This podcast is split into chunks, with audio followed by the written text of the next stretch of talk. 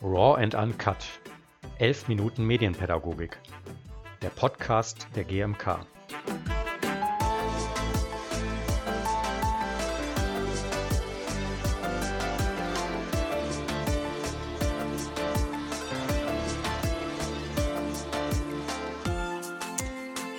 Willkommen zur elften Folge von Raw and Uncut, 11 Minuten Medienpädagogik.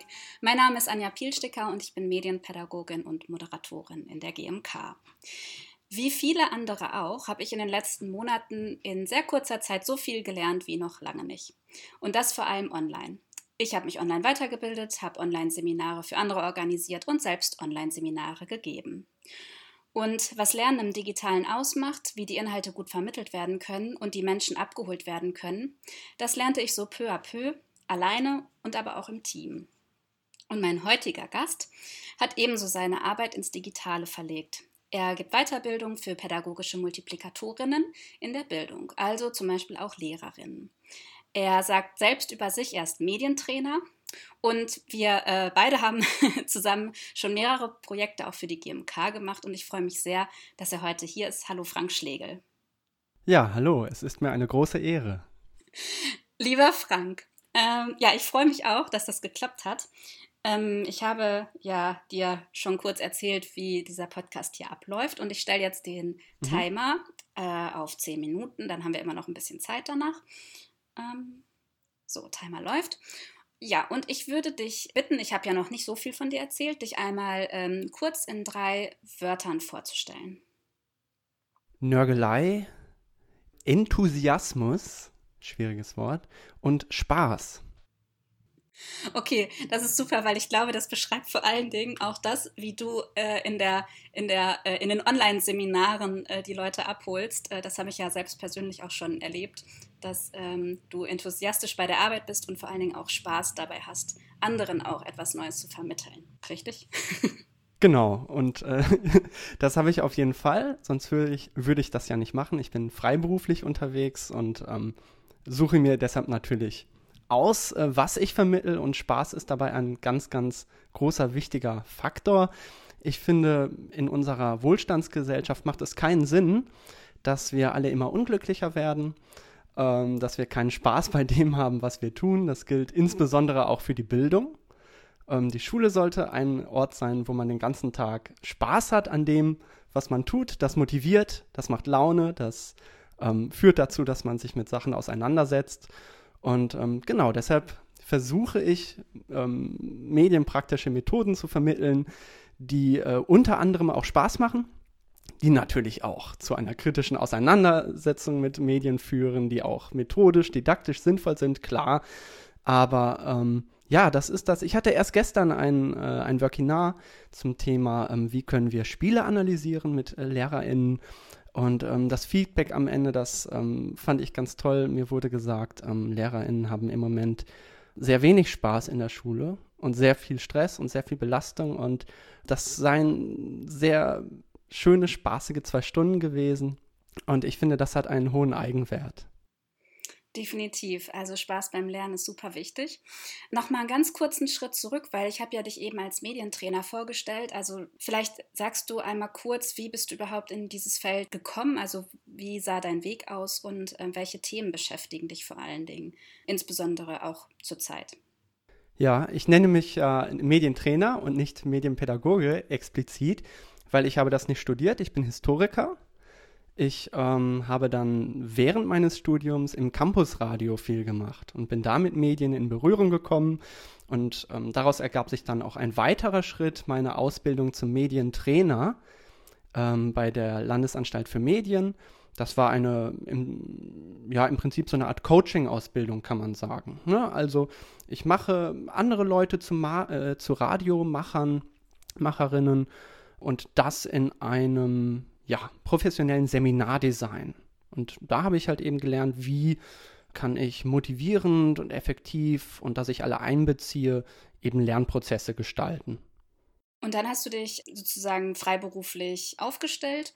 Und ähm, wie ist es jetzt so? Ich meine, du hast ja eben schon gesagt, die Lehrerinnen haben eigentlich keinen Spaß zurzeit in der Schule. Das kann man irgendwie auch sehr gut verstehen. Aber wie über hast, also wie hast du deine Weiterbildung, die du ja vorher offline hast stattfinden lassen, erfolgreich ins Digitale übertragen? Also was, was hat es ausgemacht, dass es auch im Digitalen gut funktioniert? Da ging es mir so wie ähm, vielen anderen Leuten in der Bildung und ähm, explizit auch äh, LehrerInnen. Ähm, wer schon vorher gut digital aufgestellt war, dem fiel es relativ leicht, die eigenen Lehr- und Lernprozesse ins Digitale zu übertragen, weil mit digitalen Abfragetools, Feedback-Tools, gemeinsamen Dokumenten, wo man gemeinsam Ideen entwickelt, festhält, ähm, haben wir auch vorher schon gearbeitet.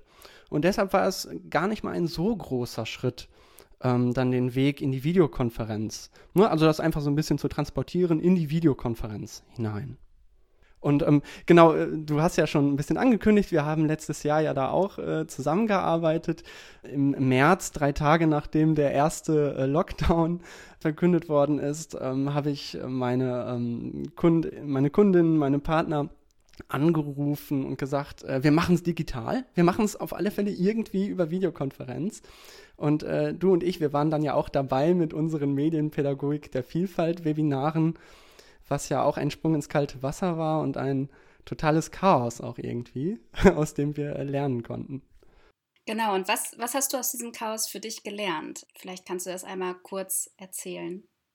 Ja, das sind zwei unterschiedliche Sachen. Erstens, wir brauchen, aber das ist ein gesamtgesellschaftliches Problem, Tools, die funktionieren. Ne? Also wenn wir keine Videokonferenz-Tools haben, äh, auch im öffentlichen Dienst, womit Kommunikationsprozesse erstmal ganz banal auf einer technischen Ebene laufen, dann, dann können wir das halt nicht äh, durchführen.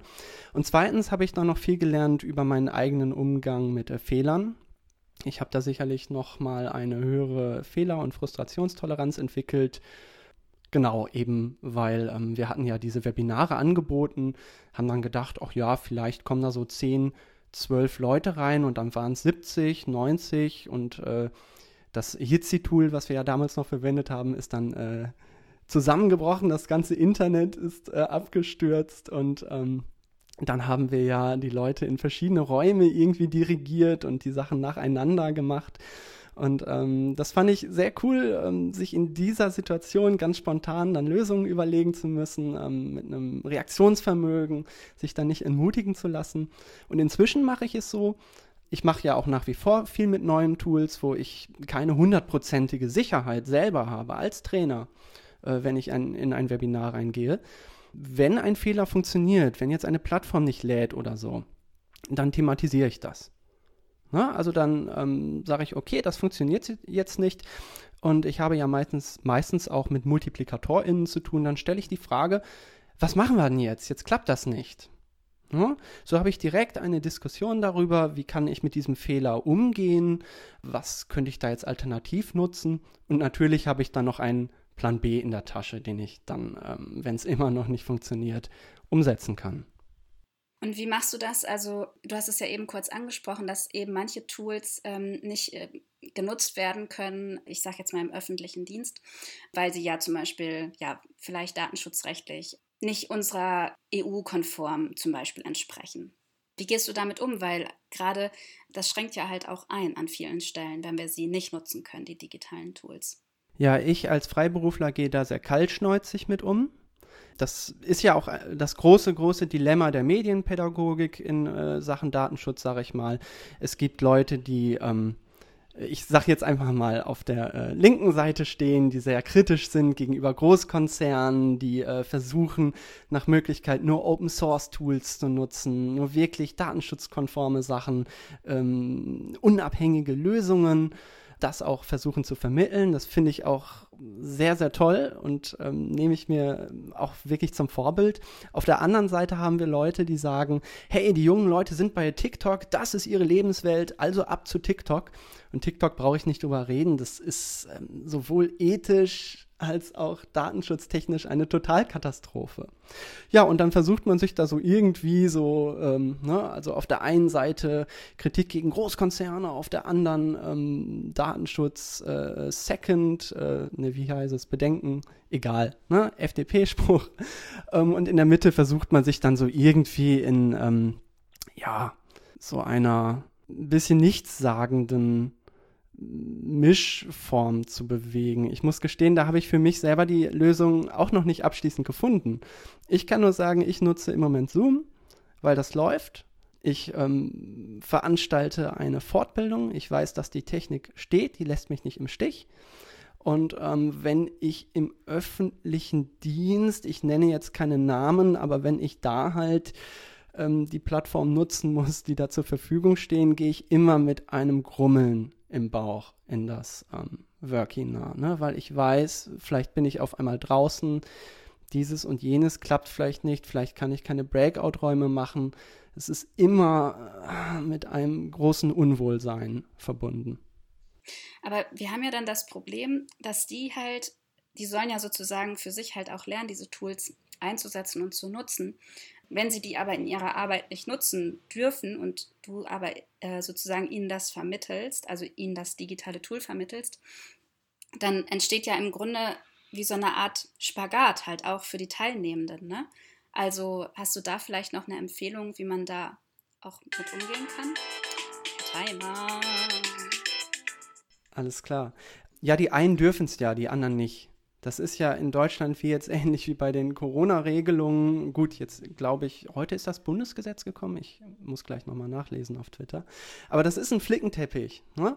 Die ähm, einen haben jetzt Teams eingerichtet von Microsoft, den anderen ist es verboten worden. Insofern muss man da immer gucken, mit wem hat man gerade zu tun. Und ich würde dann immer, ja, Natürlich reden wir über Datenschutz. Das ist für mich ein ungeliebtes Thema, weil ich möchte eigentlich enthusiastisch schauen, was können wir damit Tolles machen, was können wir damit für tolle ähm, Lernprozesse ähm, aktivieren, ermöglichen. Wir schauen dann natürlich, okay, hier ist vielleicht ein Tool, das ist amerikanisch, aber gibt halt an, dass in seiner Datenschutzerklärung ähm, dass keine persönlichen Daten gespeichert werden, nicht weitergegeben werden. Und es ist ja nicht so, dass wir hier hochsensible Daten wie Schulnoten oder so eingeben, sondern das hier ist einfach nur eine Plattform, wo wir gemeinsam Ideen sammeln zu einem Thema. Ja, und dass man dann zu einer Abwägung kommt, das ist für mich als Lehrende, als Lehrender in Ordnung, dieses Tool zu nutzen. Okay, also im Grunde gehst du halt auch in einen Reflexionsprozess mit denen, dass du denen das auch deutlich machst, dass das, was wir jetzt vielleicht gerade nutzen, im Grunde Mittel zum Zweck ist, aber vielleicht nicht das Nonplusultra. So, also dass es im Grunde darum geht, wir nutzen das, weil es gerade auch noch nichts Besseres gibt. Und aber wir müssen auch vorsichtig sein in dem, wie wir es nutzen, was wir für Inhalte da präsentieren. Und trotzdem steht das Lernen ja im Grunde dann im Vordergrund und nicht das Tool. So habe ich dich jetzt verstanden. Auf jeden Fall. Ähm, es ist eine Waagschale. Ne? Und ich habe das Gefühl, dass gerade in Deutschland ist der Datenschutz auf der einen Seite der Waagschale und, und zieht diese Waage ganz tief zu Boden. Und auf der anderen Seite haben wir gelingende Bildung. Und durch Datenschutzbedenken vor einem Jahr, also seit einem Jahr haben wir jetzt äh, die Corona-Pandemie. Und durch äh, teilweise sehr uninformierte Datenschutzbedenken sind halt äh, Kommunikationsprozesse in der Schule im Alltag unmöglich gemacht worden. Das, das finde ich ist ein Riesenproblem.